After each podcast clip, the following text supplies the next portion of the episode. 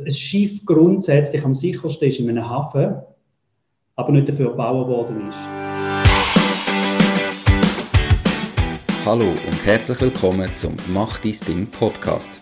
Erfahre von anderen Menschen, die bereits ihr eigenes Ding gestartet haben, welche Erfahrungen sie auf ihrem Weg gemacht haben und lade dich von ihren Geschichten inspirieren und motivieren, um dein eigenes Ding zu machen. Mein Name ist Nico Vogt und ich wünsche dir viel Spaß bei dieser Folge vom Mach dein Ding Podcast. Die Podcast-Folge gesponsert von Accounto. Die beste Buchhaltung ist die, die man nicht selber machen muss. Mal ehrlich, wer hat schon Lust, am Abend oder am Wochenende Rechnungen oder Quittungen zu erfassen und zu buchen oder mit Mehrwertsteuerfragen Zeit zu vergeuden? Damit du dich voll auf das kannst konzentrieren was dir so richtig Spaß macht, nämlich dein eigenes Ding, gibt es Accounto. Accounto automatisiert deine Buchhaltung so, dass du dich nicht mehr musst darum kümmern und trotzdem jederzeit und von überall deine Finanzen im Griff hast. Als Neugründer profitierst du mit dem Rabattcode DIESDING2021 von ihrem limitierten Spezialangebot. Test Accounto am besten an heute und melde dich an für die kostenlose Testversion auf www.accounto.ch. Herzlich willkommen zum heutigen Interview. Mein heutiger Interviewpartner ist der Philipp Rutz. Er ist Gründer und Geschäftsführer von Okomo.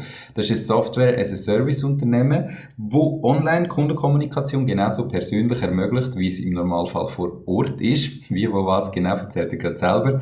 Hoi Philipp, schön bist du da, ich freue mich. Wie geht's dir? Guten Morgen, Nico. Danke vielmals für die Einladung zuerst. Und ja, freue mich auch jetzt auf die Stunde. Und ja, geht mir super. Perfekt. Eben, erzähl gerade schnell. Okomo, was macht ihr Online-Kundenkommunikation? Wie sieht das konkret aus? Genau, du hast eigentlich super zusammengefasst in einem Satz. Wir sind, wie gesagt, ein, Schweizer Software-Service-Unternehmen, gegründet worden 2018, also ein relativ äh, junges Unternehmen und haben eine ganz klare Vision gehabt. Und so möchten wir Unternehmen ermöglichen, die, die Online-Verkaufskanäle, die sie haben und oft ja nicht mehr nur als Schaufenster, als, als Informationskanal verwendet, genauso attraktiv und persönlich auch können zu gestalten und über die Kanäle auch zu interagieren mit ihrem Publikum, mit ihren potenziellen Kunden, wie das halt bis vor kurzem nur vor Ort irgendwie im physischen Showroom halt ähm, während einem persönlichen Beratungsgespräch können stattfinden und versuchen so die, die Diskrepanz, die Lücke zwischen den Beratungen vor Ort und neu in der digitalen Online-Welt auch, auch virtuell können schliessen weil wir festgestellt haben, dass vor allem Unternehmen, die gerade beratungsintensive Produkte halt anbieten, beratungsintensive Dienstleistungen, die erklärungsbedürftig sind, möchten an einen, an einen Kunden verkaufen, ähm, oft das in der digitalen Welt sehr schlecht können, weil gerade das Produkt ja oft muss gezeigt werden, muss irgendwie können erklärt werden und dass sie riesige Geschäftschance verpassen und eine sehr große Anzahl von Kunden halt damit nicht können abholen können äh, nämlich alle die, die halt eben vielleicht durch Distanz zu dem, zu dem Unternehmen oder auch der Vertriebsmitarbeiter die Möglichkeit nicht hat, zu dem Unternehmen zu fahren, äh, die Kunden nicht so können bedienen.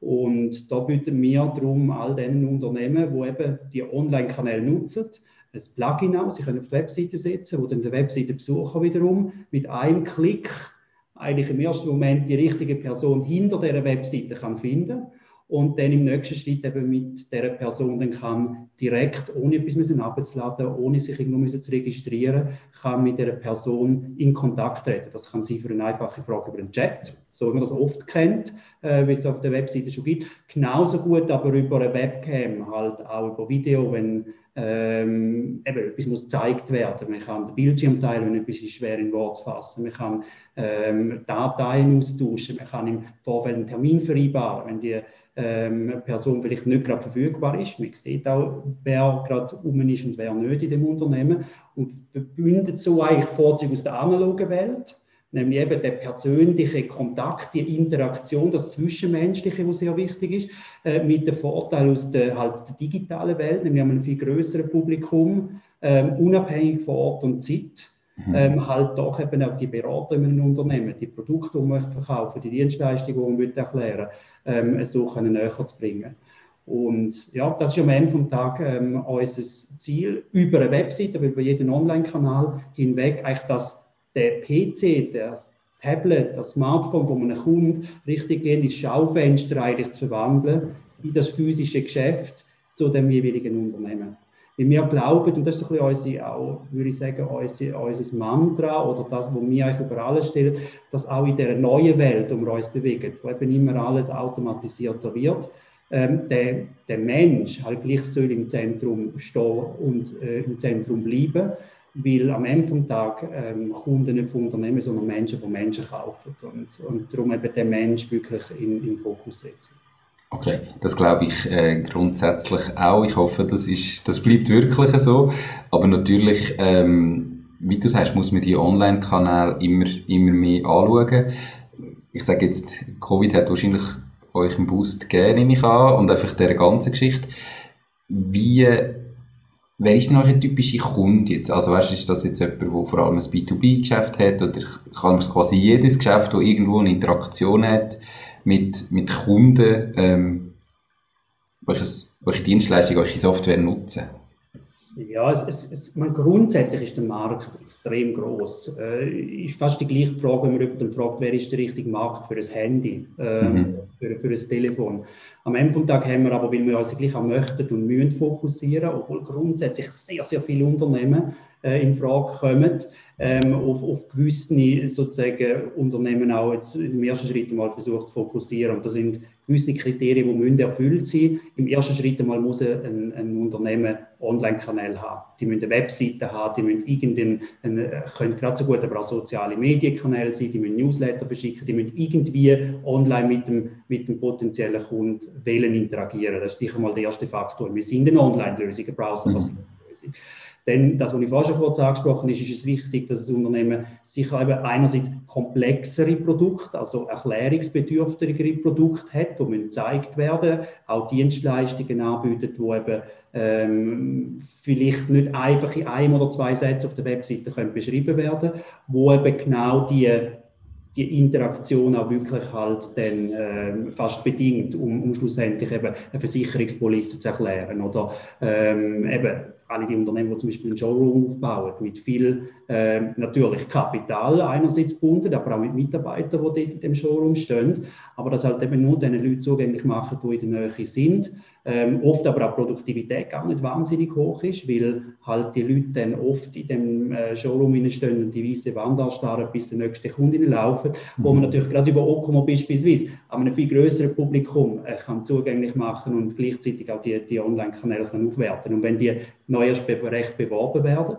da haben wir auch immer mehr und mehr Unternehmen jetzt im Markt, die sogar in Google AdWords investieren, die Search Engine Optimization betreiben, um eben Leute auf die Webseite zu bringen dann aber feststellen, dass ein sehr großer Prozentsatz, wir reden so im Schnitt etwa äh, von 90 plus Prozent, 90 bis 95 Prozent, und die Website wieder verlieren, äh. Weil es eben genau halt durch die vielen Medienbrüche, durch den ganzen Frust, wenn es die Informationen auf der Webseite nicht findet. Und oft halt dann anstelle von einem freundlichen Gesicht irgendwie so einen Chatbot für eine einfache Frage ist der okay, aber eben für eine komplexere Fragestellung reicht halt dann der auch nicht. Das anonyme Kontaktformular auch nicht wirklich anspricht halt dann die Website wieder verlöhnt. Also Conversion auf diesen Website oft extrem tief ist. Und da können wir auch mit Okomo helfen, eben durch den direkteren Zugang zum richtigen Mitarbeiter, ohne müssen die zentrale Telefonnummern anrufen und dann in der Warteschleife äh, landen. Wir kennen es ja alle, mhm. auch jetzt Hörer heute, und dann noch dreimal weiter verbunden zu werden, nachdem wir irgendwie wählen sie eins für Deutsch, zwei für Englisch mal müssen auswählen und dann am Schluss gleich bei dieser Person muss hören, ja, kommen Sie doch mal vorbei, ich muss Ihnen das zeigen, das ist über das Telefon anspruchsvoll. Ähm, alle die Firmen, die genau in, der, in dem Dilemma eigentlich sind, die sind, die sind super spannend ähm, oder haben sicher einen grossen Mehrwert, wie sie auch Kosten können reduzieren können, gerade wenn es um, um Reise äh, Kosten geht zum Beispiel, weil du musst als Vertriebsmitarbeiter nicht mit sehr viel toter Zeit eben zu einem potenziellen Kunden reisen. Mhm. Du als Mitarbeiter musst aber auch niemanden zwingen und sagen, weißt du, komm doch mal in die Filiale, dass du mal so einem Erstgespräch etwas kann, ähm, mal erzählen. Und, und vor allem auch Brands, glaube ich, wo also Brands, auch Marken, die sich müssen und möchten da differenzieren, die sich vielleicht gross auf ihre äh, Werbekampagnen oder ähm, Messages schreiben, wir sind Kunden euch, wir sind ähm, auch vielleicht eben ein bisschen preislich anders positioniert wie der Durchschnitt und dann am Schluss aber auf der Webseite irgendwie jemandem signalisieren, weißt du was, wir sind zwar Kunden euch, aber red doch mal mit dem Roboter. Mhm. Äh, oder da hast du ein Formular oder wenn du Glück hast, eine Telefonnummer. Und so kann sich natürlich auch ein Online-Shop zum Beispiel, wo sich sehr schwer differenziert gegenüber gerade den grossen Mitbewerbern. Äh, wenn man die vergleicht, jeder stationäre Händler, der vielleicht jetzt einen Online-Shop aufbaut, mit einem, äh, mit einem Amazon, dann hat er ganz bestimmt weniger Produkte, die er anbieten kann. Die Lieferfristen sind vermutlich auch nicht ganz gleich. Mhm. Ähm, sagen wir mal jetzt schnell äh, zu handhaben. Aber der hat einen Faktor, wo die ganz Großen nicht können bieten Und das ist der, der Mensch. Die, die, die Möglichkeit, eine Beziehung zu, eben dem, äh, zu dem stationären Händler aufzubauen. Und die kann man, wie du am Anfang richtig gesagt hast, halt durch Okumo genauso einfach und vor allem auch so persönlich halt äh, zusammenbringen mit dem potenziellen Kunden. Und das sind verschiedene Argumente, ähm, wo sicher eben für alle die, die die, die schätzen und fast brauchen, äh, so zu ermöglichen. Perfekt, man spürt richtig, dass du brennst für eure Dienstleistung, dass du ein riesen Potenzial äh, mit eurer Software siehst. Ähm, so muss das doch sein als Gründer. Erzähl mal, du hast gesagt, 2018 habt ihr gegründet. Wie, oder hast du gegründet? Wie bist du auf das gekommen? Was hast du vielleicht vorher gemacht? Und wie ist denn so die Gründungsgeschichte gewesen? Wenn wir vielleicht einen Schritt vor der Gründung anfangen, ich bin, bin relativ lang bei, bei Microsoft gewesen, fast neun Jahre ursprünglich äh, Betriebswirtschaft studiert und dann nachher eine erste Etappe bei Geberit bei, bei, bei Microsoft gelandet. Ich muss auch dazu sagen, habe weder zu, zu Zeiten bei Microsoft noch je davor irgendwie geplant gehabt, mir können vorstellen, je irgendwie Gedanken gemacht, selber ein Unternehmen zu gründen, irgendwie ein Startup zu gründen. Ich sage immer so lapidar, zuerst verliebt und dann verheiratet mit, dem, mit der Microsoft und ähm, am Ende des Tages eben auch durch das nicht irgendwie auf einem Whiteboard versucht, irgendwie noch eine Idee zu suchen und irgendwie die zu skizzieren und dann so weit zu bringen, zu sagen, okay, jetzt setzen wir das um, sondern ist eigentlich durch das, das konstante oder wiederkehrende Erlebnis, das ich selber nicht jetzt innerhalb von Microsoft, sondern als Privatperson gemacht habe, wenn ich irgendwie eben nach einem Produkt gesucht habe, irgendwie eine Dienstleistung haben will, vielleicht kaufen und auf einer Unternehmenswebseite gelandet bin und dann eben genau das, was ich vorher erwähnt habe, das große Frustpotenzial hat dürfen oder müssen erleben, wie schwierig das es eigentlich ist, hinter der Webseite, hinter dem Unternehmen, ähm, Online-Kanal halt irgendjemand zu finden. Und gleichzeitig kann ich halt in der, in der unternehmensinternen Interaktion mit meinen Kollegen, mit wem auch immer, äh, vor Ort, aber auch mit internationalen Unternehmen natürlich über die Landesgrenze hinweg, kennen und schätzen gelernt, wie einfach dass es eigentlich kann gehen. Ich kann wie mit einem Kollegen über einen Klick, ob jetzt im Homeoffice sitzt oder wie auch immer, ähm, irgendwie in Kontakt treten. Ich habe dort können irgendwie, eben genauso gut als im Homeoffice, äh, irgendwie über Chat eine kurze Frage klären oder mit Bildschirm teilen, wenn es irgendetwas zusammen zu erarbeiten gegeben hat. Und, und gleichzeitig haben wir feststellen, dass das eben in der Kommunikation mit ich als potenziellen Kunde und einem Unternehmen auf der anderen Seite, dass es so anstrengend und so mühsam und so kompliziert war, ähm, dass ich mich mehr und mehr gefragt habe, könnte man nicht das nämlich an einem Unternehmen genauso einfach anzubieten, um ihnen zu ermöglichen, mit dem wichtigsten Stakeholder, am Kunden, am potenziellen Kunden, den man ja nicht kennt, und einen Zoom-Link kann schicken oder irgendwie mal kurz kann sagen, weißt du, weil Leute auf Teams an oder dort man auf Skype for Business, könnte man nicht das ermöglichen. Und das ist ein längerer Prozess gewesen, über viele Jahre, am Anfang viele Jahre stiefmütterlich und klein, hat es mich gar nicht wirklich tangiert, bis ich so weit gewesen bin, dass ich haben müssen sagen, das war so Ende 2016 gewesen, das ist etwas so Großes, das könnte mir Leute auch angefangen haben reden und dann das erste Feedback bekommen wow, das könnte wirklich etwas werden, aber genauso bewusst sein, dass ich nicht weiterhin bei Microsoft Karriere machen und, und die Idee auch wirklich in Realität umsetzen und äh, hat mich dann so weit gebracht, dass ich muss sagen, entweder oder. Und bin dann wirklich an einer Konferenz, das war in Seattle, gewesen, mehr oder weniger von einem Tag auf den anderen zum Entschluss gekommen, entweder oder, no risk, no fun, wenn, denn jetzt ähm, weil noch kein Kind, noch keine Familie, noch gar nicht. Und irgendwie müssen sagen, ich würde die zehn Jahre müssen sagen, Scheibe hätte ich es doch versucht, aber nicht gemacht. Ähm, ich wachse, ich könnte und äh, ja, bin schlussendlich so weit gewesen, zu sagen, jetzt äh, ja, versuche wirklich umzusetzen und habe dann wirklich im, ähm, in dem Hotel, irgendwie im, im Hyatt ist es, ich weiß es noch, den Schluss gefasst, beim Kündigungsschreiben auf das Mal gemerkt, oh, ich habe ja gar keinen Drucker, um die, um die, die Kündigung auszudrucken. Und bin dann irgendwie auf der Reception im Hotel irgendwie mit dem Memory Stick gelandet und gesagt, könnten Sie mal den ausdrucken? Und dann schlussendlich eben in einem Hide Kuvert, auf einem Hide Papier, dort mal mit dem Manager, dann ähm, ja, sozusagen die Botschaft übergeben. Und äh, ja, so ist das Ganze dann los. Und dann geht es los. Jetzt stelle ich mir vor, dass so eine Software ist ja gleich recht aufwendig wahrscheinlich in der, in der Entwicklung. Ich nehme ja nicht an, dass du einfach hast können sagen, okay, und ab morgen habe ich eine Dienstleistung, die funktioniert oder eine Software. Hast du denn da auch von Anfang an Investoren gesucht? Hast du gewusst, du brauchst Investoren oder hast du das alles selber finanziert oder wie wirst so jetzt ab dem Zeitpunkt von der Kündigung bis heute dann, wie ist da losgegangen? Am, am Anfang bewusst auch ganz bewusst relativ lang versucht, ohne externes Geld, also ohne externe Investoren, das Ganze aufzubauen. Ähm, haben auch, muss auch fairerweise sagen, bevor es nur schon mal in die Entwicklung gegangen ist, also bevor das Produkt eigentlich dann mal eben von Papier dann übersetzt worden ist in Code und, und wirklich auch auf den Markt ist, ganz bewusst entschieden, mit Marktvalidierung anzufangen. Weil ich habe gewusst, ich kann mir so lange einreden, bis ich selber glaube, gut das Ganze ist. Und ähm, habe dann auch angefangen, sehr früh mit sehr vielen Leuten zu reden. Das sind Unternehmen, die ich kannte, das sind Bekannte, für, für ähm, äh, Freunde und so weiter, um einfach zu verstehen, gibt es wirklich einen Markt? Gibt es wirklich den, den, Product Market Fit, wie man ja oft ähm, das auch nennt? Ist auch Zeit die Richtung, weil man kann zu früh sein, kann auch zu spät sein und habe dann aber sehr schnell gutes Feedback bekommen. Das ist auch der Zeitpunkt gewesen, wo ich mit einem Kollegen oder mit Leuten, wo mir dann auch helfen können, zuerst ein erster Praktikant, ähm, von einem Tag auf den anderen selber ohne Lohn. Also Weile lebt man dann mal vom rein Ersparten. Dann auch angefangen haben, eben das auf vielem Papier dann das erste Mal halt äh, zu übersetzen ins Digitale und dann im nächsten Schritt auch wirklich anzufangen zu entwickeln.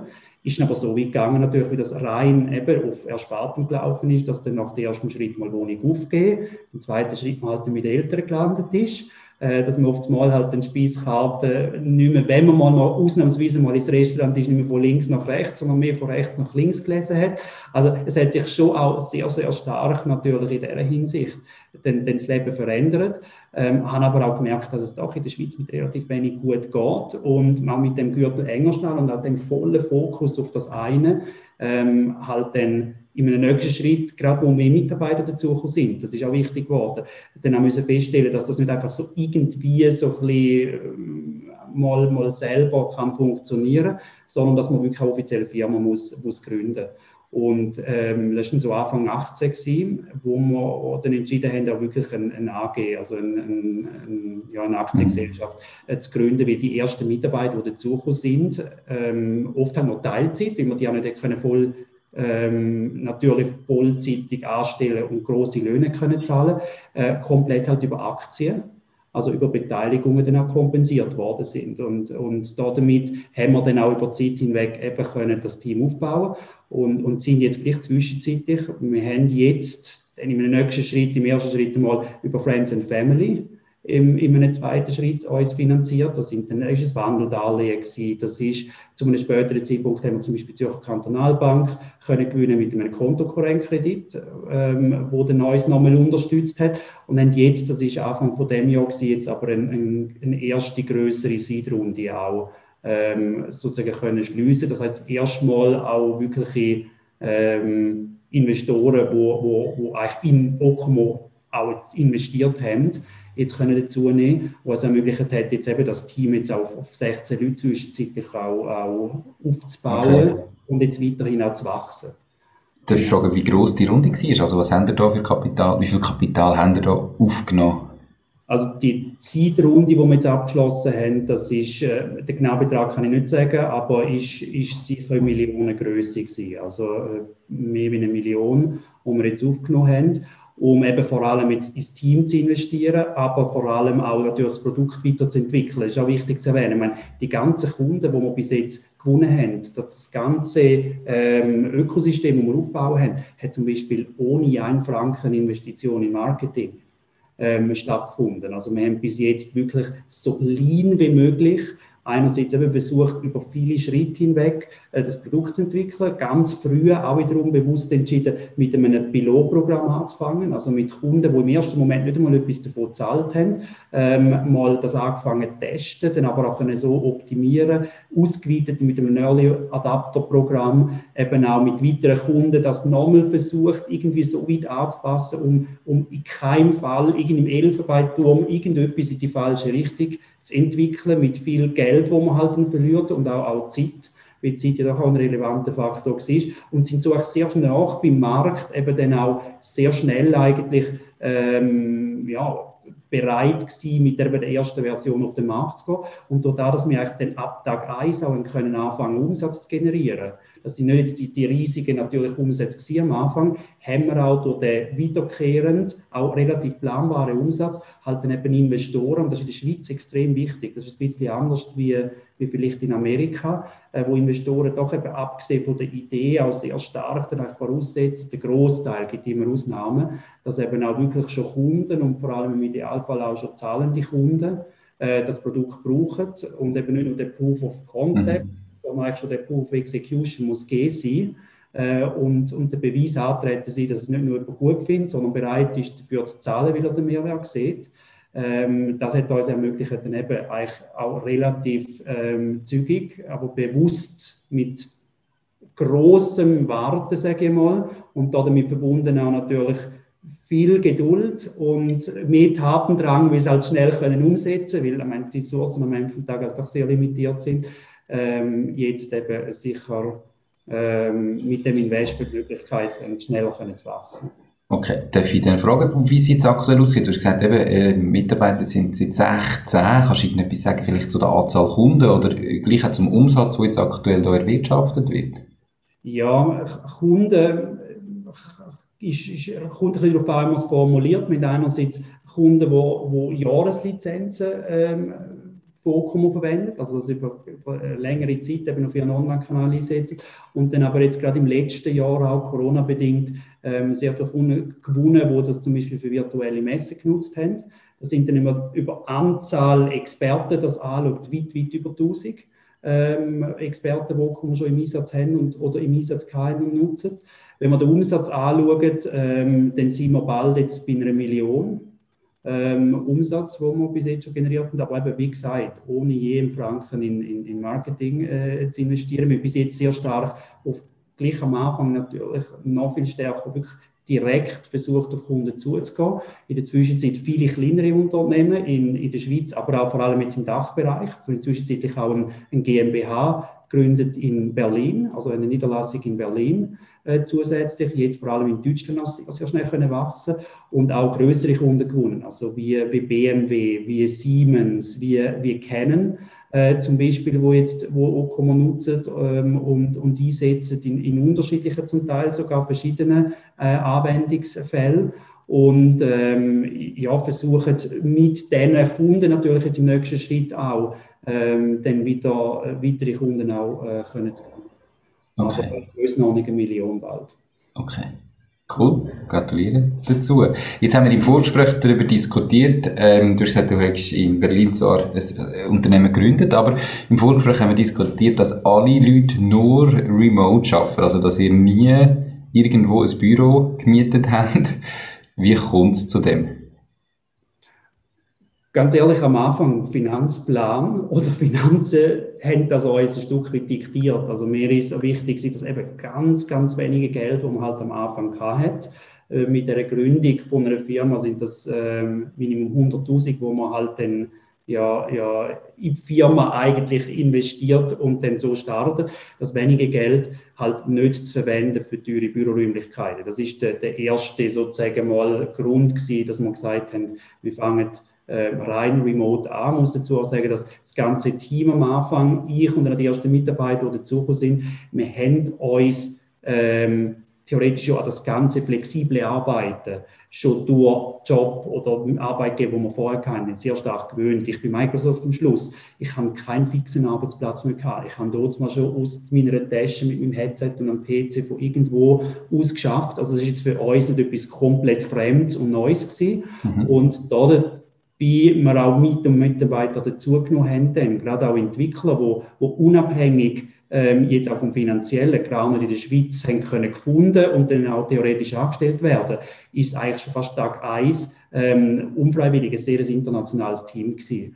Und haben darum gesagt, wir fangen eben mal virtuell an, haben aber über die Zeit hinweg gemerkt, dass es eigentlich ziemlich gut geht dass man über die Tools, die man heute kann einsetzen kann, ähm, Teams für interne Kommunikation, aber auch dadurch, dass wir unsere eigene Lösung genutzt haben, um über Okomo theoretisch natürlich eben auch die, die, die Kundenbeziehungen aufzubauen, ähm, haben wir eigentlich sehr stark eben damit auch gerade immer bei jedem vom ersten Gespräch an bis in die weitere Diskussion eigentlich durch das eigene Produkt auch sehr einfach die Möglichkeit gehabt, das Produkt eigentlich gerade in, in, in live zu zeigen. Und haben jetzt auch im letzten Jahr, Corona-bedingt natürlich nochmal, ähm, jetzt wirklich zum Beispiel den ganzen deutschen Markt aufgebaut, ohne mhm. je einen Kunden physisch gesehen zu haben. Und auch Mitarbeiter jetzt eingestellt im, im Wissen um den viel größeren Pool of Talent. Das ist ein Vorteil, mit allen natürlich auch, auch Nachteile, die man hat in so einem Remote-Setup. Äh, natürlich können Leute gewinnen, ähm, wo man, wenn man das jetzt hätte müssen reduzieren auf Zürich oder um, Umkreis Zürich oder nur schon Schweiz, ähm, vermutlich sehr schwer überhaupt aufgrund von der Verfügbarkeit ähm, hätte können und abgesehen davon natürlich auch von den von der, von der Löhnen. Ähm, fast betragbar ist. Also wir haben jetzt ein Team in Deutschland, einen Mitarbeiter in der Schweiz, wie es doch auch sehr wichtig ist, näher beim Markt zu sein, auch ohne die physische, sage ich jetzt mal, Nähe zum Kunden, weil halt doch die, das Verständnis und die Kultur, gerade im Vertrieb, gerade, im, gerade in der Interaktion auch mit dem, mit dem Mittelstand, halt doch nicht zu unterschätzen ist. Aber haben auf äh, Entwicklerseite Leute in Bulgarien, haben ein Team in der, in der Ukraine, ähm, wo wir, wo wir genauso so gut können zusammenarbeiten können. Und, und versuchen aber trotzdem, und ich glaube, das ist schon eben die Kehrseite von der Medaille, ähm, doch die, die physische Distanz, ähm, wo natürlich doch auch die, die virtuelle Nähe, wo man zwar spürt, aber erschwert, weil all das, was halt, sagen wir mal, zwischen dem offiziellen Meeting, nämlich dann, wenn man sonst halt sich in der Kaffeepause sieht oder wenn man am Morgen ins Büro kommt oder gerade als neuer Mitarbeiter über längere Zeit mit einem Uhr mitbekommt, ähm, was diskutiert wird, ähm, halt dann, dann sehr, sehr stark muss überkompensieren durch ähm, Retreats, die man macht, durch sich regelmäßiges Treffen ähm, oder durch Überkommunizieren halt auch virtuell. Und haben am Anfang so Glück gehabt, dass wir über einen Startup-Wettbewerb wo wir gewonnen haben, von, von Postfinos und vom GFS, äh, Möglichkeit gehabt, über ein halbes Jahr Büroräumlichkeiten zu nutzen, im Startup mhm. Space installieren. Das hat das geholfen, so als, als erste innere Kern mal eine gewisse Zeit zumindest auch physisch zusammenzukommen. Und machen jetzt in einigen Wochen im, im September dann den ersten Retreat, wo das ganze Team mal physisch zusammenkommt. Also wo ich auch einzelne Mitarbeiter das erste Mal live in voller Größe vor mir, Fleisch und Blut irgendwie dann ähm, ja, so kann kennenlernen. Und das ist etwas, wo wir jetzt auch mit größer werdendem Team sicher müssen, auch verstärkt jetzt äh, regelmäßiger, denke machen. Okay, mega spannend. Ähm, ja, ich glaube, am Anfang ist es sicher so, dass man Kosten kann sparen kann. Hast du denn irgendwie, also nicht nur am Anfang, wahrscheinlich längerfristig, dürfen denn die Mitarbeiter von überall aus arbeiten? Also weißt, könnten jetzt die theoretisch auch sagen, hey, ich äh, arbeite ich kaufe mir einen Camper und ich reise in Europa umeinander und ich arbeite aus dem Camper raus. Oder sagst du, nein, wir wollen schon, dass die irgendwie aus dem Homeoffice arbeiten, ein fixes Büro haben. Wie sind da so eure Anforderungen? Wir, wir haben keine. Also wir haben so weit eine, wo wir intern definiert und es darum geht, den, den Markt zu definieren, den Arbeitsmarkt zu definieren, wo man auch Leute sucht ähm, gesagt, es muss die gleiche Zeitzone sein, bis auf ein, zwei Stunden, wo man vielleicht mhm. abweichen, äh, weil ich die Erfahrung gemacht habe, wir haben ganz am Anfang gewisse Leute ähm, in Amerika oder in einer anderen Zeitzone, dass das selber eigentlich nicht tragbar ist, weil du gehst dann ins Bett, wenn die anderen aufstehen und hast wirklich einfach keine Möglichkeit mehr, eben genau das, was virtuell auch wichtig ist, äh, nämlich den, den aktive Austausch so können zu fördern oder schlafst du halt wirklich gar nicht mehr und, äh, ähm, und hast gar keine Möglichkeit mehr irgendwie halt das ganze Team zusammenzubringen, wenn du überlappend vielleicht nur eins oder zwei Stunden äh, mhm. aufgrund von der Zeitzonen überhaupt ein, äh, die, die Möglichkeit hast. Also die Zeitzone ist ein, Leute zu finden. Ähm, die einzelnen Mitarbeiter haben, aber wenn es um jetzt, ähm, den Ort geht, äh, wo sie arbeiten, am Ende des Tages auch wie sie arbeiten, haben sie keine Einschränkungen. Klar ist die Erwartung, dass ein Vertriebsmitarbeiter natürlich dann aktiv ist und schafft, wenn seine potenziellen Kunden ähm, natürlich auch erreichbar sind. Also es macht jetzt keinen Sinn, einen Vertriebsmitarbeiter in der Nacht arbeiten zu lassen und dann den Anspruch zu haben, dass er natürlich dann mit den Kunden interagiert. Aber am Ende des Tages an einem Entwickler mit größer werdendem Team, klar gibt es auch mehr Struktur, weil da ist die Erwartung, dass man sich eben auch zumindest zu Team-Meetings ähm, und zu so halt zu gewissen Zeiten auch dann wirklich kann austauschen, weil sehr viel Interaktion auch in, in, innerhalb des Teams nötig ist. Aber ob sie das von die aus machen, im Beispiel von einem Camper aus oder wo auch immer, solange Internet geht und am Ende vom Tag ähm, dass, dass, dass die Umgebung das zulässt, ähm, über, über Video so mit den Kunden zu interagieren, ähm, ist das theoretisch komplett offen. Okay. Die Podcast-Episode wird gesponsert von Knows, knows.com, der Schweizer Marktplatz für jeden Auftrag. Du findest auf knows.com einfach, sicher und zu einem fairen Preis für jede Aufgabe Menschen, die dich im privaten oder beruflichen Alltag unterstützen können.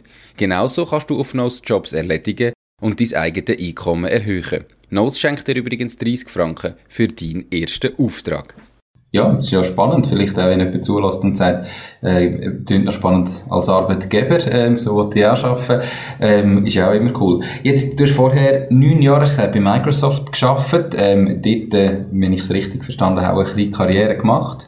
Und nachher, vom einen auf den anderen Tag gesagt, jetzt mache ich mein eigenes Ding.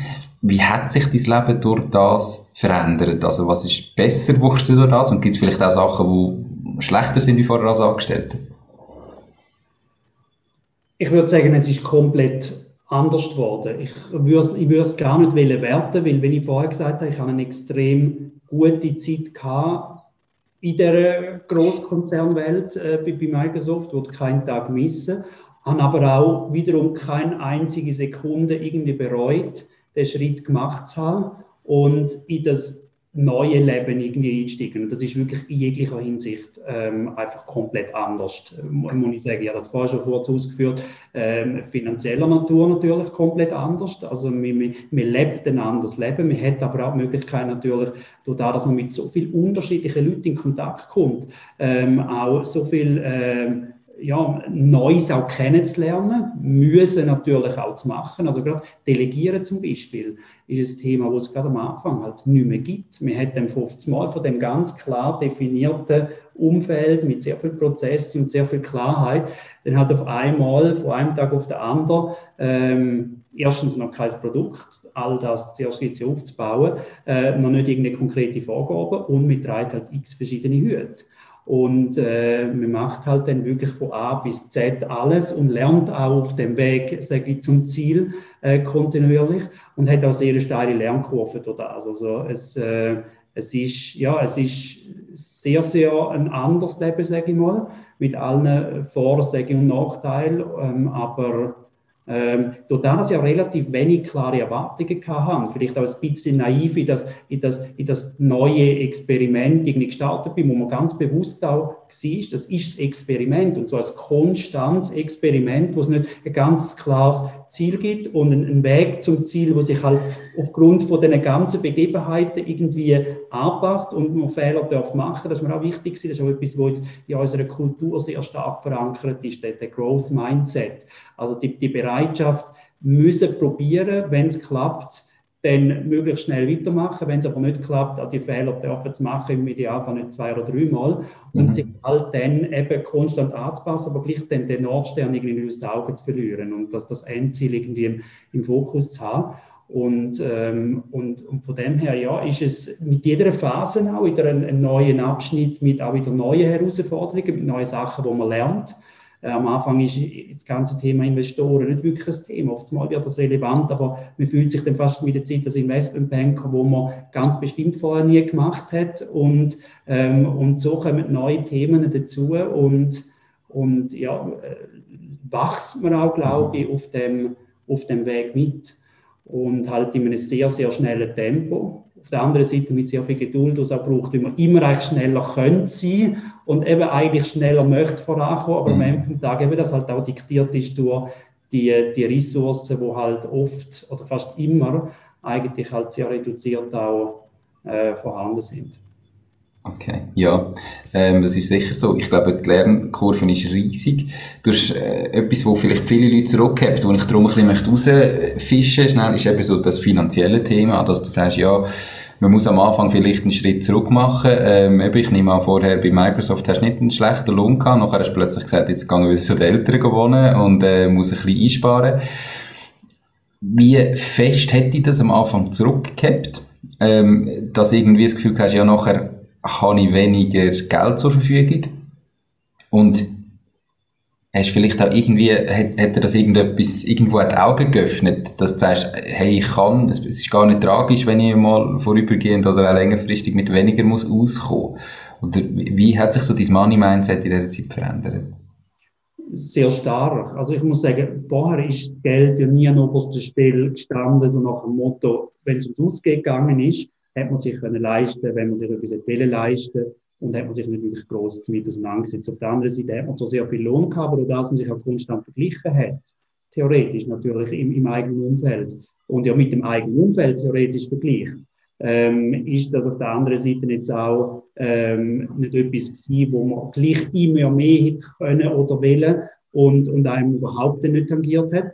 Durch das, dass man vom einen Tag auf den anderen das ist mal sicher ein Faktor oder ein Element, sich nicht mehr hätte können oder müssen vergleichen, weil jeder, aber wirklich jeder hat mehr gehabt, wie du null verdient hast. Und das ist sicher mal so auf der einen Seite sehr befreiend gewesen und gleichzeitig, habe ich vorher schon kurz erwähnt, Feststellung, ähm, dass es wirklich auch mit verhältnismäßig wenig, zumindest in der Schweiz, mit relativ wenig sehr gut geht ist auf der anderen Seite befreiend gewesen. Also ich habe auch festgestellt, dass das so ein eigentlich ein unwichtiger Teil ist, der, der finanzielle. Klar, man muss natürlich und da habe ich natürlich auch, das war nicht eine blauäugige Entscheidung, gewesen, auch ungefähr müssen vorrechnen oder gewusst, wie lange kann ich mit dem Ersparten natürlich ähm, überleben. Ich habe gewusst, dass ich den Gürtel muss enger schnallen. Ich habe äh, gewusst, dass der Fokus ein anderer wird sein. Ich habe wirklich sehr stark, eben wie gesagt, bis, bis zu der Elternheit ziehen, natürlich auch auch finanziell natürlich versucht, wirklich das so stark wie irgendwie möglich zu reduzieren. Durch das, dass man so ineinander aber auch ähm, Welt reinkommt und so einen starken Fokus auf das Aufbau auf dem Unternehmen hat und ähm, so viel auch überkommt, nicht in Form jetzt von finanziellen Entschädigungen, aber eben von, von, von Feedback, von, von positiven ähm, Rückmeldungen, von, von nur schon der Tatsache, dass man jeden Tag, wo man etwas macht, wirklich einen Impact kann generieren kann. Auch das ist ja etwas, wo man vielleicht, wenn man jetzt Gegenseiten anschaut, in einem grossen Konzern sich teilweise fragt, wenn ich jetzt einen Tag nicht rum bin oder morgen unter das Tram komme, werde ich wirklich mit einem, mit einem grossen Unterschied, wo ich dann halt eben nicht mehr mit wirklich auch ähm, irgendwie überhaupt nur schon als nicht mehr da wahrgenommen. Und das ändert sich natürlich extremst mit, ähm, mit der Ausgangslage, dass man eben jeden Tag das macht, wo, wo man erstens gern oder vielleicht auch weniger gern macht, aber weiß, es hat eine direkte Auswirkung. Und dass das Wachsen, das Sehen, wie, wie jeden Tag etwas größer wird und äh, etwas dazukommt und dann Mitarbeiter mittelfristig auch dazukommen und, ähm, und das, glaube ich, das, das ganze Konstrukt, das gibt einem so viel, ähm, dass es einen großen Teil auch überkompensiert. Das soll nicht heißen, dass es nicht absolut Voraussetzung ist. Und ich glaube auch, wenn man die finanzielle Komponente ein bisschen mehr auf die Seite legen oder weniger in dem Korsett auch wäre, jetzt mehr nicht nur als Privatperson, sondern auch als Unternehmen und sich konstant halt müsste, sehr stark auch mit den sehr begrenzten Ressourcen ähm, halt dann auch irgendwie überall Prioritäten setzen und sich sehr zurückhalten, könnte man sicher schneller auch, auch mehr machen.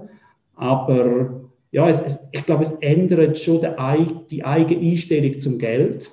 Und abgesehen davon ist mir von Anfang an bewusst gewesen, dass ich mit dem Schritt, dass ich den ganz bestimmt nicht mache wegen Geld. Und das bin ich auch felsenfest überzeugt, wenn man es wegen Geld macht. In anderen Worten, wenn man die Entscheidung trifft, selbstständig zu werden ein eigenes Business aufzubauen. Ähm, vor allem, wenn man von einem Unternehmen kommt, wo man längere Zeit dabei ist und nicht, sagen wir, schlecht verdient. Äh, wenn man nur schon die Opportunity Costs anschaut über die letzten drei Jahre, ähm, die theoretisch irgendwie wieder, wieder reinzuholen. Ähm, das wäre der völlig falsche, sagen wir mal, Ansatz oder die falsche Motivation. Es gibt so viele Ups und Downs auf dem, auf dem Weg, dass wenn man nicht, glaube ich, den, den tiefen Glauben und die feste Überzeugung an, an die Idee und an die Umsetzung hat und auch sehr viel ähm, Energie kann eben gewinnen aus dem, sage ich mal, aus dem, dem ganzen Aufbau und aus dem, das Kreieren im Vordergrund hat, ich glaube, dann wird man es auf die Länge, ähm, wird man es auch gar nicht, äh, wird nicht überleben, emotional, mental, äh, fast stärker denke ich, das Finanzielle. Und ähm, es soll das Geld oder darf das Geld nicht im Vordergrund stehen. Das soll nicht heißen, dass man natürlich auch als Unternehmen irgendwie das Ziel hat, natürlich auch, auch, auch zu wachsen oder auch natürlich eben, wir in unserem Fall ganz bewusst eben auch nachhaltiges Unternehmen aufzubauen, wo dann mittelfristig Umsatz und am Ende vom Tag auch Profit natürlich abwirft, um auch irgendwann sich als Letzte vermutlich, aber mhm. auch wieder kann Lohn auszahlen, weil ähm, man soll sich ja doch auf die Länge hinweg auch wieder etwas können leisten und, und im Idealfall auch, auch viel verdienen, aber ich glaube, es darf und ist bei mir nie wirklich im absoluten Zentrum gestanden, der, der Lohn.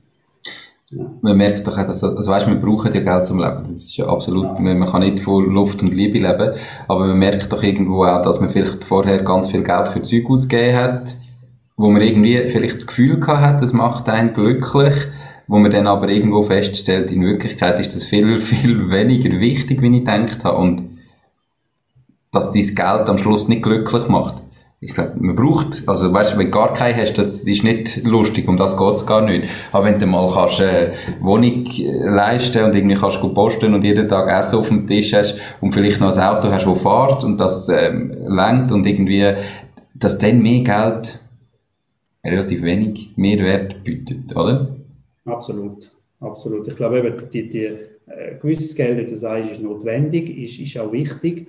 Aber es gibt ja auch Studien, die, die, Zahlen ändern sich von Studie zu Studie, dass irgendwie mit einem gewissen Betrag, wo man erreicht, sozusagen äh, die, die, maximale Zufriedenheit erreicht ist und dann mit allem, was darüber noch verdient wird, wenn man das nur noch aufs Geld reduziert, dass dann eigentlich die, die, die weitere Zufriedenheit schon gar nicht mehr wirklich gesteigert werden. Und und der liegt relativ tief, der Wert. Ähm, eben, die Zahlen sind ein bisschen unterschiedlich, aber der liegt um 200.000 Jahresgehalt bei weitem. Äh, und, und die Zahlen sind unterschiedlich, je nach Land, wo du natürlich genau, drin befindest, oder weil die Lebenskosten, Lebenshaltungskosten ganz anders sind.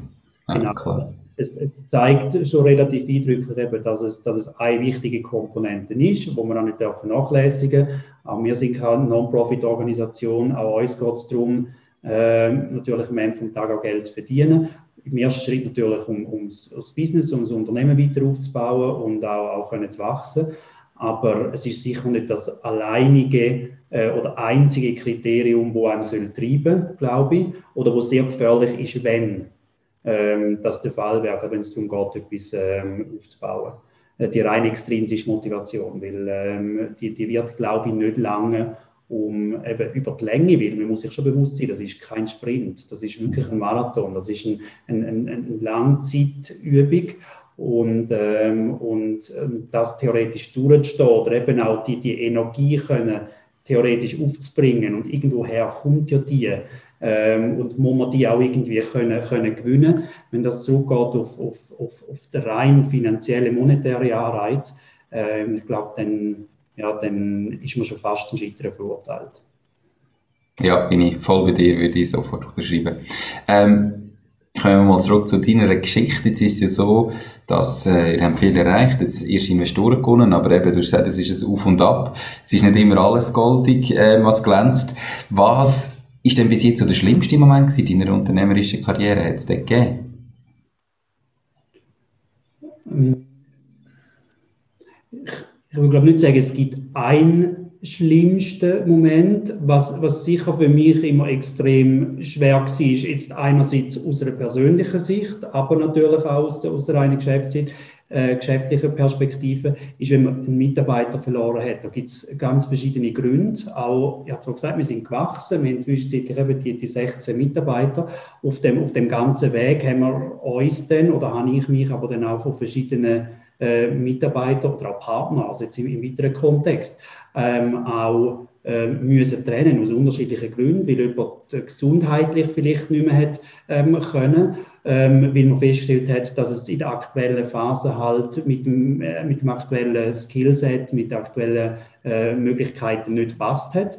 Und, und die, die Trennung von dieser Person absolut eben von, von einem Menschen, den man kennen und schätzen gelernt hat, einerseits, aber natürlich in einem kleinen Unternehmen, in einem Team, wo jeder aufeinander auch angewiesen wird und ist und jeder einen existenziell wichtigen Beitrag zum Ganzen leistet, weil man hat ja Abhängigkeiten, es ist niemand einfach da, dass man da ist, sondern jeder trägt seinen Beitrag dazu und der Verlust von der, das eine Zahnrädchen, in anderen Worten, wo dann halt irgendwie aus dem Uhrwerk, aus welchem Grund auch immer, rausgenommen wird ähm, oder rausgenommen werden muss, der führt natürlich dazu, dass eine kurze oder längere Zeit die, die, die Uhr nicht mehr gleich halt dann genau die Zeit anzeigt.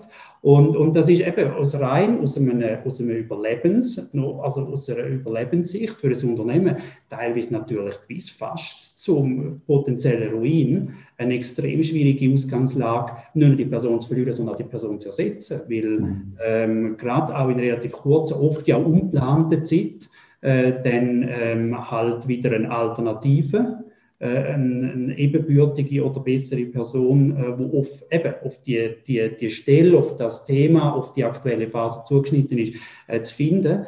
Das kann auch entweder extrem verlangsamen, das kann einem fast lähmen. Ähm, auf der anderen Seite eben ist es immer auch ein, ein Stück ein, persönlicher Verlust, weil das auch mit sehr viel oft auch Emotionen verbunden ist.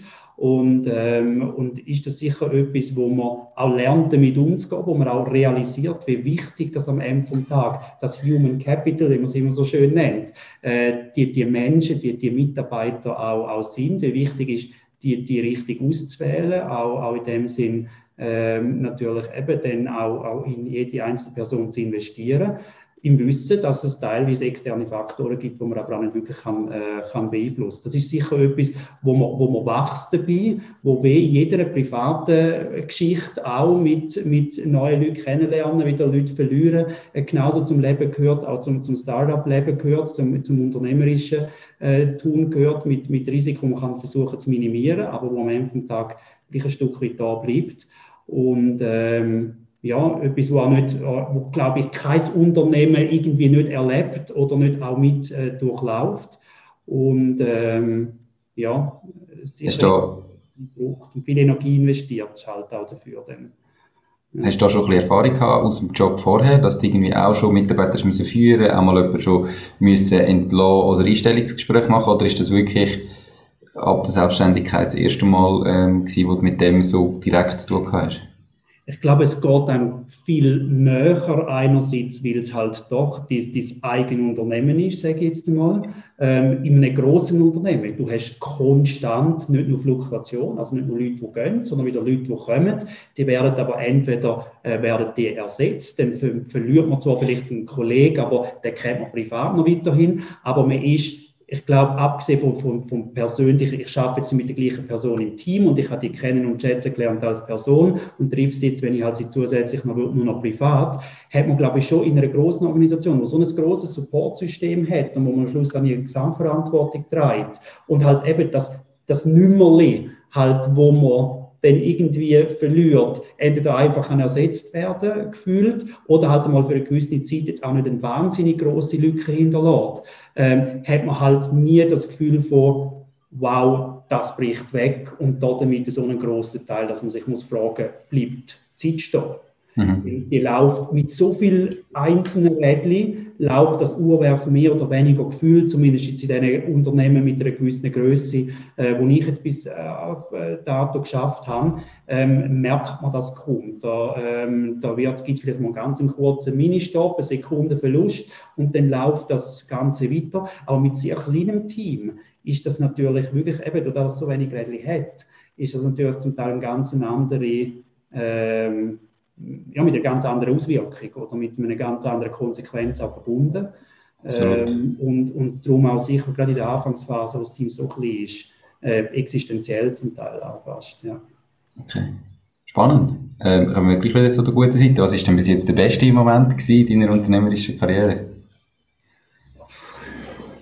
Ja, gibt, gibt glaube eben die, die schönen Ups und Downs, die man immer hört. Ähm, ich glaube, es ist auch extrem schwer, den, den einen oder der, der beste Moment auf einen zu reduzieren. Klar gibt es so das, äh, die, die Momente, wo man sagt, ein, ein, der, der erste Deal, wo man, wo man gewinnt, ein, ein, ein wirklich ein, ein, ein unglaublich großer Deal, wo einfach weit über das rausgeht, wo man sich bis anhin hat irgendwie können, können vorstellen. Das sind natürlich unglaublich schöne Momente, wo es auch, wo es auch zu feiern gibt oder wo man auch kann, eben auch wieder so als Source, als, als Quelle für, für, äh, für, für Motivation und für äh, vielleicht in einer schwierigen Phase für, für Weitermachen kann nutzen.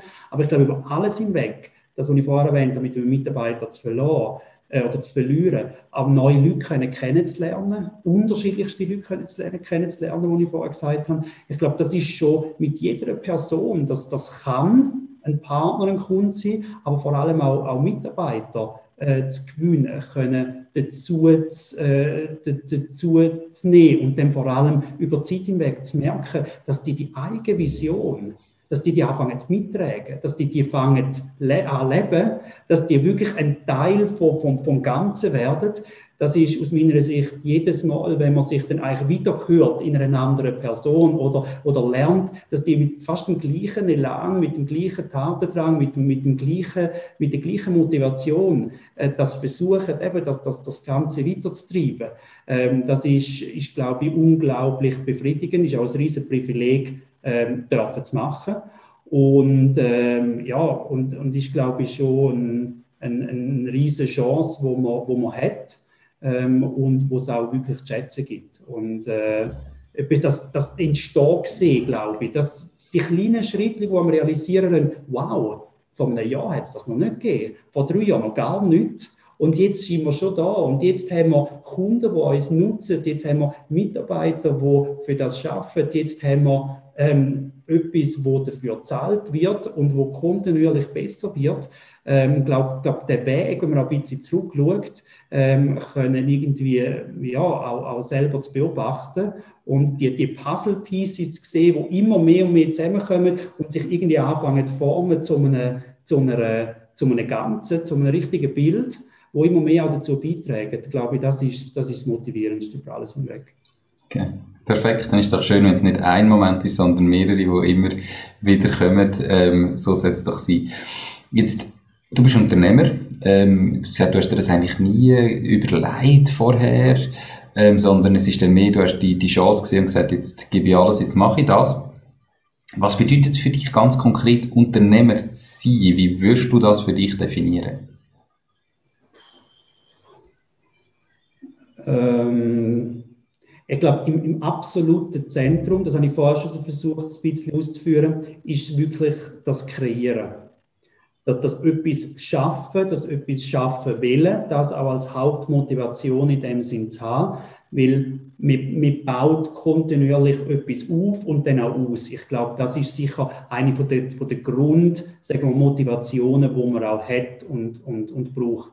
Und dann das andere, glaube ich, was sehr wichtig ist, Part mit dem, mit dem, mit dem Kreieren, ist wirklich das, das kontinuierliche Machen. Ich sage immer die drei Buchstaben T, U, N, also tun, machen, probieren, äh, nicht, nicht, nicht aufgeben das ist etwas, wo extrem entscheidend ist. Gerade am Anfang will man halt nicht delegiert und will man rein mit Philosophieren nicht vom Fleck kommt, sondern das, das konstante Abwägen zwischen der Vision, die man muss haben, was man schlussendlich will kreieren, aber das auch wirklich umsetzen und, und auf, den, auf den Boden zu bekommen und sehr schnell eben auch kontinuierlich zu testen, aus, auszubauen und auszuweiten. Ich glaube, das ist auch extrem entscheidend, also die, die Machermentalität am, Ende des Tages, wo gerade in der Anfangsphase wichtig ist es ist phasenabhängig, das ist auch wichtig. Ein Unternehmen ist nicht der gleiche Unternehmen am Anfang, im ersten zwei Jahren, ähm, mit vielleicht zehn Leuten, wenn noch, auch wenn man, wenn man Kompetenzen muss anschauen muss, vielleicht dann muss aufbringen oder den Fokus, wo, wo jemand muss investieren und sich darauf fokussieren, in den nächsten zehn Jahren, wenn das Unternehmen schon viel größer ist. Also es ist auch sehr viel, sagen wir mal, verschiedene Hüte tragen. Und, und am Ende vom Tag auch, ich glaube, das ist eine andere auch Fähigkeit, die jemand muss mitbringen muss, mit dieser konstanten Ungewissheit können umzugehen. Weil das ist mir bewusst worden, mich kommt in ein Leben, wo eigentlich nur noch oder zu einem sehr großen Teil aus Fragezeichen besteht. Man hat man muss sich wirklich richtig gehend auch mit dem Unbekannten anfangen anzufreunden. Und ich glaube, wenn man das nicht macht und wenn man das als, als nicht Herausforderung, das ist ja okay, auch mit, mit, der gewissen, sagen wir, mit einem gewissen Respekt, aber wenn man das konstante Ungewisse und, äh, und eben den Weg zum Ziel nicht irgendwie auch ein Stück weit gern hat und als Ansporn sieht, dann glaube ich, dann kommt man mittelfristig sehr, sehr schnell an einen Punkt, äh, wenn man auch zu ängstlich ist vielleicht oder, oder auch vielleicht auch gewisse, äh, sagen wir mal, nicht, nicht, nicht gesundes Vertrauen hat, einerseits in die Idee oder auch in das Ganze, dann, dann wird man oder kann man vermutlich auch irgendwie ähm, an dem, äh, dem zugrunde gehen. Weil man trägt am Ende des Tages am Anfang noch für sich aber mehr und mehr mit wachsendem Team, mit wachsenden Mitarbeitern, mit allen Stakeholdern, wo man ja immer irgendwie ein Give und ein Get auch irgendwie eingeht, mit der Verantwortung. Und auch mit dieser Verantwortung können umgehen und wählen umgehen, weil das Unternehmen treibt man für ein größeres Ganze, mehr und mehr. Auch die Verantwortung ist ein riesen Privileg, das auch zu dürfen. Und damit natürlich auch die ganzen Freiheiten, die man überkommt.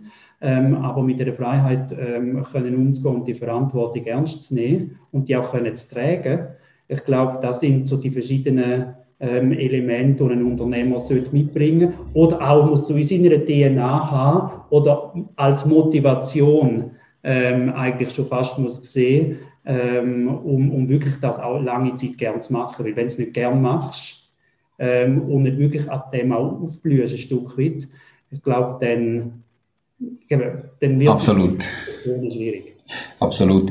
Ähm, aber wenn du sagst, eben, du, du hast irgendwie damit müssen, oder gelernt, dass das Leben aus lauter Fragezeichen besteht als Unternehmer. Das heisst ja auf der anderen Seite, dass man eben die Antworten selber kann mitgestalten, was ja etwas mega Schönes ist, oder? Weil du entscheidest ja dann und die Antwort darauf ist abhängig davon, was du vorher gemacht hast. Und das Fragezeichen bedeutet ja das Mitspracherecht, oder? Wenn es irgendwie ein Ausrufezeichen ist und der Weg vorgegeben ist, ähm, dann gibt es natürlich Leute, für die ist das einfacher, die wollen gar nicht zu viel gestalten, die wollen am Morgen um 8 Uhr arbeiten und so um halb sechs Uhr Feierabend haben und dann ist Feierabend und dann will ich nie wieder daran denken. Ähm, ich sehe das als etwas mega Schönes, dass man ja kann mitgestalten, weil das Fragezeichen da ist, wo man eigentlich am Schluss nur selber die Frage beantwortet. Natürlich mit unserem Einfluss, aber wenn man merkt, dass plötzlich der eigene Einfluss aufs Leben viel, viel größer ist und man es so kann gestalten, wie es für einen stimmt, ist doch das etwas mega Schönes, oder? Absolut. Also ich sehe das eben und darum glaube ich, das ist für einen, für einen Unternehmer so, so wichtig, dass es so zu sehen und, und die genau die Einstellung auch zu haben oder da dafür aufzublühen. Ich sehe es als eine unglaubliche Bereicherung und Möglichkeit und das ist eigentlich die Analogie zum Kreieren als, in, als Unternehmer hast du die Möglichkeit, das Fragezeichen in ein Ausrufezeichen umzuwandeln. Indem du etwas kreierst und eben auch irgendetwas vorgibst und eben auch, auch ein, ähm, etwas kannst allein oder nachher mit Leuten auch zusammen umsetzen. Und, und das ist, glaube ich, etwas, wo eben für den einen extrem belastet kann sein, wenn er konstant vor sich eben nicht jeden Prozess und jeden einzelnen Schritt vorgegeben hat, aber kann für den anderen eben auch eine unglaubliche Möglichkeit sein oder extremst einengend sein, wenn man sich irgendwie nur eben mit den ganz genauen Vorgaben und all dem äh, absolut diktierten, äh, in dem engsten Korsett, wo man sich bewegt, halt dann muss oder, oder darf umsetzen. Und darum ist das, glaube ich, eben als, als äh, etwas, was als, als Unternehmer einmal bewusst machen, bevor du den Schritt machst, ob du das gerne machst, mit allen Konsequenzen, aber eben auch unglaublich viel kann ähm, kann gehen. Und, mhm. und eben auch mit der Freiheit, die du angesprochen hast, natürlich die auch Möglichkeiten gibt, auf der anderen Seite etwas wirklich mit zu beeinflussen und auch zu gestalten. Kreieren heißt ja auch gleich gestalten. Ähm, etwas nicht einfach für, für gegeben nehmen, wie es ja die letzten Jahre so war, ist so, weil war schon immer so, sondern auch, auch neue Wege können zu gehen und, und konstant auch können zu lernen äh, dabei. Absolut. Und das ist, glaube ich, das, was auch am Ende des Tages eben so, so interessant oder so bereichernd macht. Äh, mhm. Definitiv, definitiv. Ja. Hast du ein Lieblingszitat? Und falls ja, warum genau das? Äh, ich habe in meinem, meinem LinkedIn-Profil habe ich, habe ich aufgeführt, dass, äh, dass ein Schiff grundsätzlich am sichersten ist in einem Hafen, aber nicht dafür gebaut worden ist.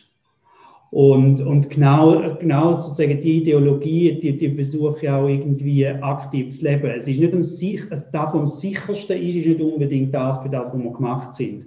Und, und geht ein bisschen zurück auf die, auf die, die Bereitschaft, auch, auch Risiko einzugehen, eben auch, auch Fehler dürfen zu machen, ähm, auf das, das Meer halt rauszufahren, im Wissen, dass man jetzt natürlich gleich auf, auf, auf der grossen das Meer raus nicht abfahrt mit dem kleinsten Boot im Wissen um die grossen Wellen, sondern halt dann kontinuierlich eben auch sich am Wasser anpasst und, und, und am Ende vom Tag trotzdem die ganzen Fehlschläge oft erfolgreicher sind als der Erfolg selber ähm, wo, wir, wo wir haben, weil man eben kontinuierlich lernt, weil man sich kontinuierlich am Wind auszurichten hat, weil man Schritt für Schritt dann eben auch hoffentlich mit Leuten, äh, die zusammen rudern in, in dem Boot, wenn man das kalkuliert ein Stück weit, ähm, eben auch dann auf die weite auf, den, auf das weite Meer rausfahren kann, wo viel ist und dann Inseln überall auf dem Meer sind, wo man am Ende vom Tag wieder kann ansteuern und wieder Neues sieht und wieder neue Kontakt kommt. Und, ähm, und darum ist das eigentlich, eben, ob es jetzt im, im, geschäftlichen Kontext ist, wirklich jetzt aufs Unternehmertum bezogen oder auch im, im privaten Leben kalkuliertes Risiko eingehen und eben dabei zu lernen, ähm, glaube ich, ist, ist ein sehr großer Ansporn, ähm, wo, wo einem sehr weit kann bringen und auch, auch das Ganze viel, viel interessanter macht. Würde ich so unterschreiben, absolut. Perfekt. Ähm, unsere Zuhörerinnen und Zuhörer sind Menschen, die entweder bereits ihr eigenes Ding machen und schon selbstständig oder Unternehmer sind, ähm, oder Leute, die sich zumindest überlegen, endlich zu starten. Was sind die drei ganz konkreten Tipps, die du den Zuhörerinnen und Zuhörern mit auf den Weg geben Ich glaube, das, was ich schon, wo wir mal schon angesprochen haben, der erste Schritt, der glaube extrem wichtig ist, ist die Passion. Und die Passion, die ist für jeden anders. Es gibt nicht die Passion, es gibt nicht sozusagen das Für, wo für jeden gleich brennt. Aber eben, weil das Ganze kein Sprint ist, weil es ein Marathon ist, wie ich vorher gesagt habe, ist sozusagen die Leidenschaft für sich zu entdecken, wo wirklich aus meiner Sicht der Anfang ist für den Erfolg. Ähm, die ist so absolut zentralst ähm, dass man sich sehr gut, glaube ich, muss überlegen oder irgendwie vor Augen führen, was ist wirklich das für das, wo ich brenne? Was ist, was ist das, ähm, das Ding, das ich mache, das ich aus Herzen mache? Nicht, weil ich irgendwie muss, nicht, weil ich irgendwie ähm, das Vorgehen bekomme, auch authentisch sich ehrlich fragen, was ist es? Weil, wenn man das findet, und nach dem lebt und ich glaube, um, um das um etwas aufbaut, dann ist es eigentlich fast ein Given, ähm, dass es auch kann klappen oder ist zumindest genug Antrieb, um alles andere auf dem Weg, die vielen Steinchen kleiner und größer, die ganzen Downs, die kommen, unfreiwillig, kommen eben auch überhaupt so können, können zu leben. Und das ist, äh, Oprah Winfrey hat das mal gesagt, sie hat gesagt, dass wenn man die Arbeit macht, wo man dafür eigentlich gemacht ist. Und wenn man das macht, wo man wirklich ist, dann ist eigentlich jeden Tag wie ein Bonus, unabhängig wie viel dass man auch Geld bekommt. Und dann ist auch, wenn man jetzt die Frage schließen zu dem Thema Geld,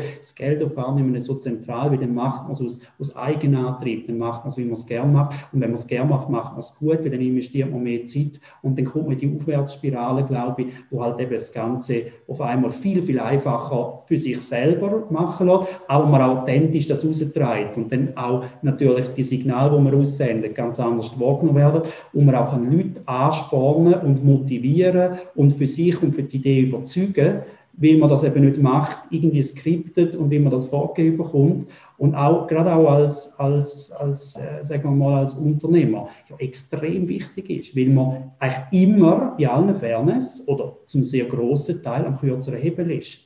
Ähm, weil man ja immer, eben, wenn ich es vorher gesagt habe, einen Give and Get äh, irgendwie eingeht mit dem Gegenüber. Man ist nie ein One-Man-Show. Man ist entweder mit einem Kunden in einer Interaktion, man ist mit einem Mitarbeiter im Austausch, man ist mit irgendeinem anderen Stakeholder irgendwie im konstanten, äh, äh, ja, äh, in partnerschaftlichen Verhältnis.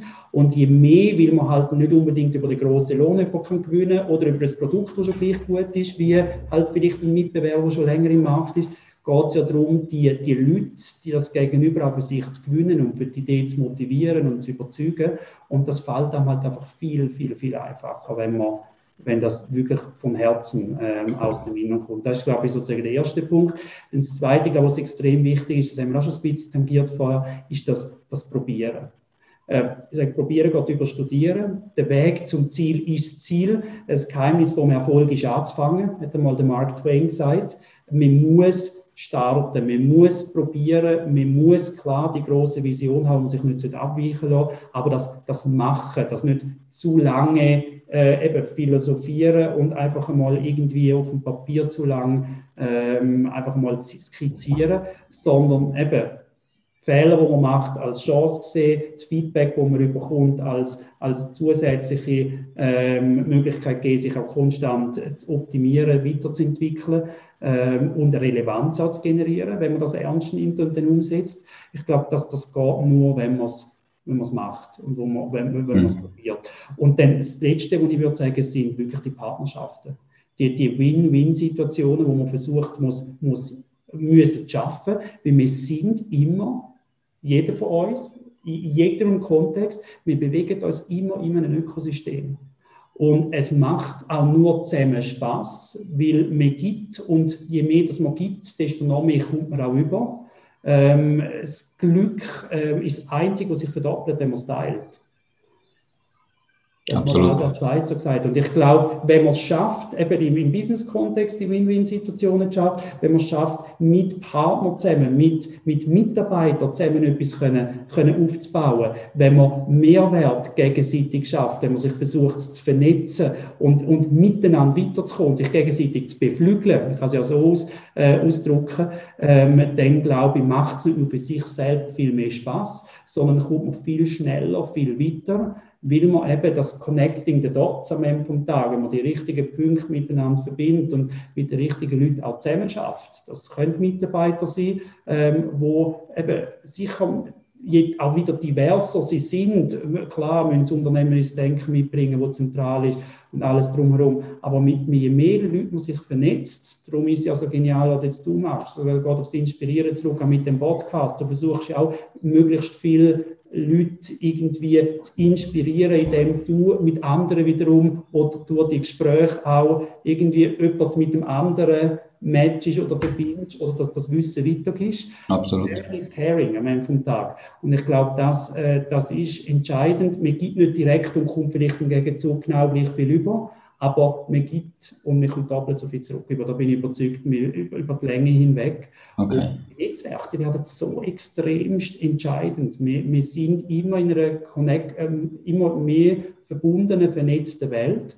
Und äh, wenn man das geschickt, glaube ich, macht, authentisch, glaubwürdig und echt, auch wirklich lebt und, und vorlebt und auch der, der, der eben der Walk the Talk in dem Sinn wirklich ins Zentrum stellt, also vorlebt, wenn man selber auch möchte äh, auf dem Weg und die Partnerschaften pflegt, dann gibt man nicht nur viel und gibt gerne Absolut. noch mehr zurück. Absolut, unbedingt, perfekt. Ähm, drei super Tipps. Äh, jetzt, man gehört, du hast ganz viele Zitate nochmal genannt und Zeug, die Leute erzählt haben irgendwann. Ähm, hast denn du gewisse Bücher, die du vielleicht gelesen hast, die dich weitergebracht haben auf deinem Weg, auf deinem unternehmerischen Weg, wo du den Zuhörerinnen und Zuhörern könntest empfehlen Wow, es, gibt, es gibt unglaublich viel. Ähm, jetzt im, im Startup-Kontext vermutlich ist eines der besten, die ich gelesen habe, the, the Hard Things about the Hard Thing about Hard Things von Ben Horowitz. Das ist, glaube ich, eins, wo man einfach einmal muss gelesen haben, dass man es gelesen hat. Ist auch relativ einfach zu lesen.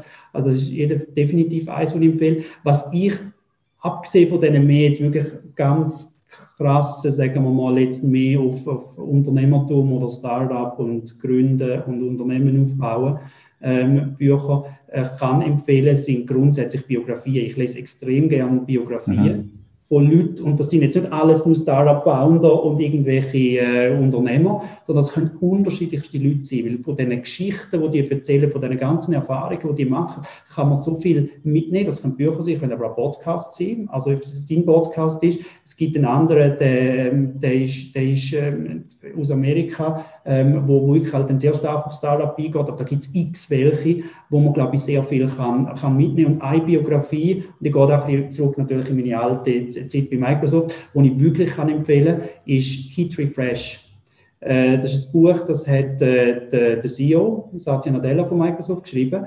Und was er beschreibt und was super spannend ist, ist, wie die ganze massive, sehr, sehr massive Transformation von, von, der, von der Microsoft, wie die stattgefunden hat, wie, wie man es auch geschafft hat, in relativ kurzer Zeit die ganze Kultur in einem Unternehmen wirklich trans, zu transformieren. Und spannend ist, ab dem Buch, einerseits bin ich fast ein Teil von dem Ganzen und habe das irgendwie selber mitbekommen, ist seine Entscheidung, dass er gesagt hat, ich schreibe eine Autobiografie und ich schaue zurück sobald das alles durch ist und dann kommt immer alles weichgespült irgendwie sowieso immer schöner daher. Und man kann alles ausblenden, was nicht gut ist. Und man weiß ja immer genau dann im Nachhinein besser, was man hätte anders machen sondern er hat bewusst entschieden, das Buch zu schreiben auf dem Weg in dieser ganzen kulturellen Veränderung vom Unternehmen, in dieser ganzen digitalen Transformation, wo sich das Unternehmen befunden hat, um Einblick zu geben in etwas, was noch nicht abgeschlossen ist. Und, und, und das finde ich unglaublich spannend, gibt Einblick in seinen persönlichen Weg, Kindheit von Indien, aber vor allem auch über den ganzen Weg als jemand, der 20 Jahre in einer alten Microsoft aufgewachsen ist und groß geworden ist und dann als CEO geschafft hat oder hat müssen schaffen, sozusagen die, die ganze Kultur, die ganze Transformation selber irgendwie ähm, zu durchlaufen. Und, und, und das zu sehen von einem großen Unternehmen, natürlich gewisse Sachen können rauszunehmen, ähm, aber auch zu übersetzen auf, auf, auf eben das, wo, wo man selber als Person vielleicht kann nutzen, um irgendwie mhm. zu wachsen, aber auch äh, für das kleines Unternehmen jetzt ähm, anzuwenden. Äh, das finde ich jetzt in dem Buch und in vielen anderen auch jeweils unglaublich be, be, bereichernd. Und teilweise lese ich fast lieber oder lasse dann fast lieber irgendwie Interviews um das Thema um oder nachgelagert auch irgendwie Podcasts, so irgendwie so ein Buch ja. äh, dazu, um auch ein bisschen anders noch Kontext zu bekommen und auch die, die Personen vor allem auch nicht nur in schriftlicher Form einfach irgendwie über das Buch zu erleben, sondern wirklich auch sozusagen zu sehen und zu erfahren, ob das in YouTube oder wo auch immer ist, da gibt es ja unglaublich viele Quellen auch kostenlos verfügbar, äh, wo man sieht, wie, wie die Personen, wie die, die leben und wie die das irgendwie transportieren und wie sie auch äh, nonverbal kommunizieren. Das ist auch ein extrem spannendes Thema. Okay. Ähm, und ja, ist, ist für mich etwas, was ich absolut kann empfehlen Sehr breit, eben auch so, so über Personenbiografien oder Autobiografien zu lesen, wo man im ersten Moment eigentlich überhaupt keinen Bezug hat oder sich irgendwie auch eben in eine Welt kann eintauchen kann, wo man sich, äh, geschweige davon vorstellen sich irgendwie auch vielleicht im ersten Moment gar nicht kann identifizieren und dann aber auch merkt, wow, es gibt doch auch die ein oder andere Parallele und dann vielleicht auch das eigene das eigene Bild oder die eigene Wertvorstellung oder was auch immer, die eigene Perspektive ein bisschen verschiebt. Mhm. Ähm, und, und auf einmal auch ein bisschen relativiert, vermutlich, was man, was man selber macht und was man hat, ist es gleich, wenn man irgendwie in andere Kulturen reist oder in anderen Orten lebt auf der Welt und dann zurückkommt und erst dann eigentlich realisiert, äh, mit, dem, mit, der, mit dem größeren Perspektive, dem größeren Horizont, ja, okay, das ist ein Problem, aber unbedingt nicht um, um Absolut extrem vielleicht zu einer anderen Persönlichkeit vielleicht äh, sich auch ganz anders einordnen zu lassen. Und, und ja, die, die Perspektive verschiebt oder eben das, das größere Bild, das kann eben durch Biografie immer, aus meiner Sicht zumindest, oder für mich immer sehr bereichernd und eye-opening. Ähm, Absolut. Vor allem, wenn es natürlich ganz unterschiedlichste Biografien sind von unterschiedlichsten Leuten und nicht immer nur aufs gleiche Thema. Ähm, absolut definitiv ist ja wie wenn man eben, wie du sagst, wenn man in verschiedensten Ländern lebt oder unterwegs ist und einmal die verschiedensten Kulturen sieht, ähm, ist es ganz anders, wie wenn man irgendwie immer jetzt nur westlich unterwegs ist, auch wenn es dort natürlich Unterschiede gibt, aber es ist nachher etwas ganz anderes, wenn man plötzlich mal noch zu Asien ist und zu Afrika ist. Unbedingt. Perfekte Bücher werden natürlich verlinkt in den Show Notes für alle, die, das Video schauen, unterhalb vom Video ähm, und auf der Webseite www.mach-ding.ch. Philipp, wir sind eigentlich schon am Schluss vom Interview, also was heisst da schon? Wir sind ja schon deutlich über eine Stunde dran. Wenn jetzt jemand sagt, ähm, er will mehr von dir erfahren, er will sich mit dir vernetzen oder er hat vielleicht Fragen zu Okomo, wie und wo kann man dich am besten erreichen?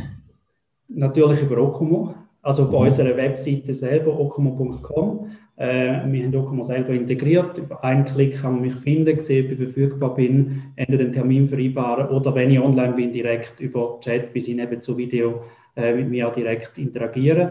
Bin auch auf LinkedIn ähm, relativ aktiv, also wenn sich jemand möchte vernetzen, über LinkedIn in Kontakt kommen, wo man Okom auch kann integrieren. Wie gesagt, ja nicht nur über die Webseite verfügbar ist, sondern über jeden Touchpoint eigentlich. Man kann auch den, den Zugang eben in dem konkreten Fall zu mir ermöglichen ähm, ja, freue mich auf jede Interaktion, auf jedes persönliche Gespräch, auf jeden Austausch.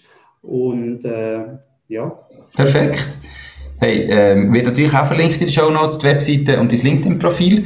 Ähm, ich sage merci viel, viel mal für deine Zeit, für deine spannenden Insights und Geschichten. Ich wünsche dir ganz, ganz viel Erfolg in Zukunft mit Okomo. Danke vielmals, dass du da und noch ganz, ganz einen schönen Tag. Danke auch, Nico, vielmals für alles. Wirklich eine super Geschichte. Ich glaube, es so vielen Leuten Möglichkeiten geben, äh, Sachen teilen zu lassen, aber auch irgendwie von dem zu profitieren. Ähm, super Sache. Dir auch Danke vielmals. Und, äh, ja, schönen Merci. Tag. Mach's gut. Ciao, ciao. Tschüss, Philipp. Das war es auch schon mit dieser Podcast-Folge. Ich bedanke mich ganz herzlich fürs Zuhören. Ich würde mich außerdem extrem freuen, wenn du auf meine Webseite www.mach-dies-ding.ch wirst gehen und dich dort in mein Newsletter einträgst. Damit kann ich dich über neue Folgen und Themen, die dir helfen, dein eigenes Ding zu starten, informieren. Nochmal danke vielmals fürs Zuhören und bis zur nächsten Folge vom Mach Dies Ding Podcast. In dem Sinn, alles Gute und bis dann, dein Nico.